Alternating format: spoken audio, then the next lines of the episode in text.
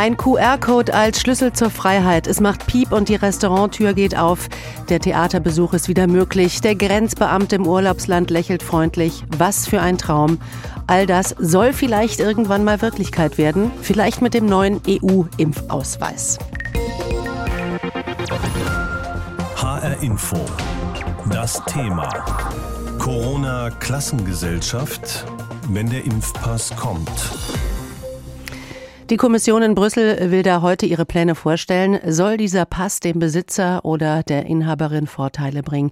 Darüber tobt schon seit Wochen der Streit. Äh, Steffen Augsberg ist Mitglied des Deutschen Ethikrats und Professor für öffentliches Recht an der Uni Gießen.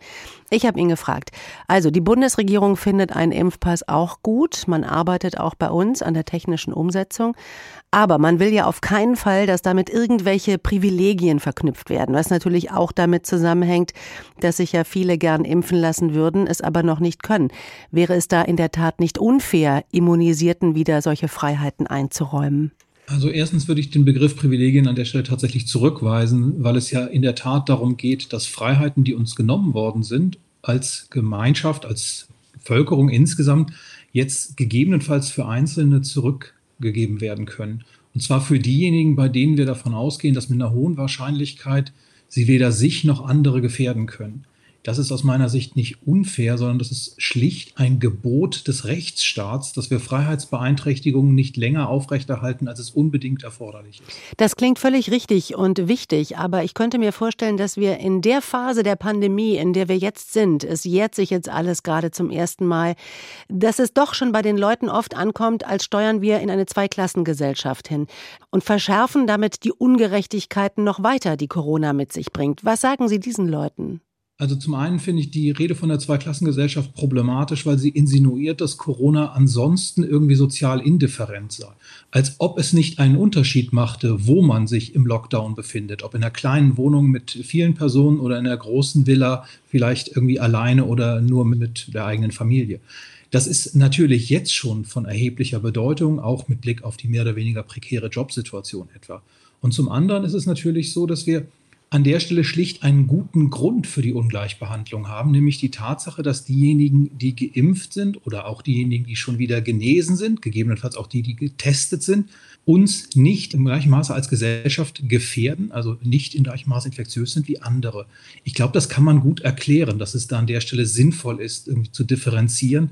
Und ich habe den Eindruck, dass wir zu schnell der Bevölkerung irgendwie eine Neiddebatte irgendwie auch unterstellen, die vielleicht gar nicht realistisch ist. Und wenn das so sein sollte, dass es so viel Neidgefühle gibt, dann wäre es doch unsere Aufgabe, da kommunikativ dagegen zu steuern und den Leuten genau zu erklären, warum das nicht unfair, nicht ungerecht, sondern im Gegenteil auch im Interesse aller eigentlich sinnvoll ist, dass zumindest einige wieder Freiheiten zurückgewinnen. Nun äh, sind Sie Mitglied des Ethikrates. Wer müsste das denn anstellen, dass die Leute verstehen, es geht nicht um Privilegien, es geht darum, Freiheiten zurückzukriegen und langfristig für alle?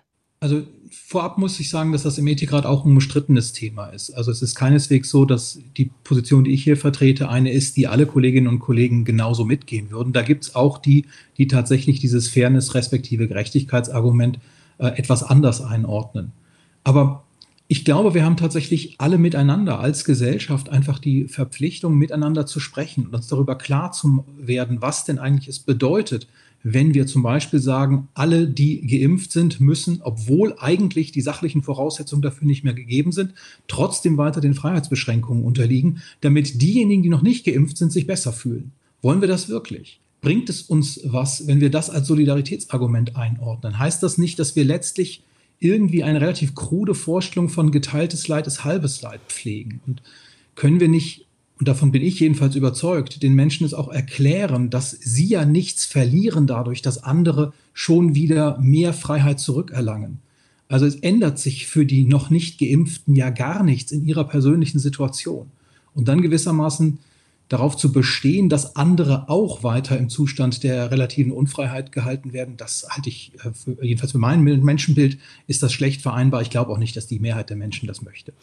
Unfair oder nicht, auch wenn das Wort äh, vielleicht nicht passend ist, Privilegien oder Rechte, das ist jetzt erstmal eine ethische Frage, die wir gerade besprochen haben. Die andere ist natürlich auch eine ganz praktische, nämlich die juristische. Darf ich das eigentlich als Bundesregierung Geimpften ihre Rechte verweigern? Aus der verfassungsrechtlichen Perspektive heraus würde ich schlicht darauf verweisen, dass ich natürlich einen guten Sachgrund brauche, um entsprechende Freiheitsbeeinträchtigungen aufrechtzuerhalten. Und der bisherige Sachgrund ist der, dass wir sagen, diese Menschen sind potenziell infektiös. Sie können also sich und andere ähm, entsprechend gefährden. Und in dem Moment, in dem das durch eine Impfung jedenfalls mit einer hohen Wahrscheinlichkeit entfällt, entfällt auch dieser sachliche Grund. Und wenn ich dann diese Freiheitsbeeinträchtigung dennoch aufrechterhalten möchte, dann brauche ich einen anderen, guten, einen verfassungsrechtlich tragfähigen Grund. Den sehe ich im Moment schlicht nicht. Das Einzige, was da so vorgetragen wird, was noch so halbwegs, finde ich, einigermaßen nachvollziehbar ist, ist zu sagen, es würde die Normakzeptanz in der Bevölkerung sinken. Also die anderen würden dann sagen, jetzt will ich auch irgendwie diese Unfreiheit irgendwie für mich beenden und die werden dann irgendwie nicht mehr freiwillig dem Ganzen folgen, sondern entsprechend die Maßnahmen auch ablehnen.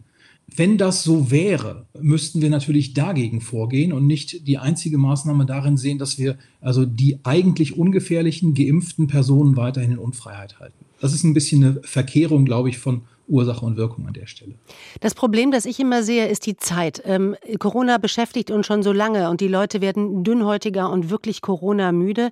Wenn man jetzt als Nicht-Geimpfter gar nichts mehr darf und dieses Gefühl sich so manifestiert, je länger es dauert, dass man nicht mehr am öffentlichen Leben äh, teilhaben kann, dann kommt ja auch oft das Argument von, und jetzt kommen Sie mir auch noch mit einer Impfpflicht durch die Hintertür, weil ich kriege niemals meine Freiheitsrechte zurück, wenn ich mich nicht impfen lasse. Was sagen Sie denen?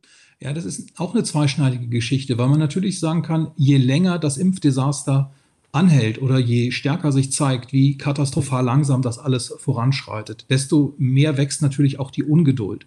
Aber gleichzeitig steht das natürlich in einem Spannungsverhältnis dazu zu sagen, und jetzt kommt auch noch eine Impfpflicht durch die Hintertür.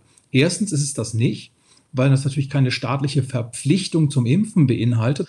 Und zweitens ist es aber natürlich auch so, dass ich sagen kann, ich kann nicht beides haben wollen. Ich kann nicht sagen, einerseits möchte ich möglichst schnell geimpft werden und andererseits möchte ich aber keine Impfpflicht haben. Also da wird, glaube ich, ein relativ schlichtes Geschehen, nämlich die Verpflichtung, dass ich eine Sach rechtliche Begründung brauche für Freiheitsbeeinträchtigungen von zwei unterschiedlichen Seiten, aber mit einer durchaus insoweit widersprüchlichen Argumentation angegriffen. Sagt Steffen Augsberg, er ist Mitglied des Deutschen Ethikrates. Wir haben gesprochen über mögliche Privilegien, die ein Impfpass mit sich brächte. Heute will ja die EU-Kommission in Brüssel dazu ihre Pläne vorstellen.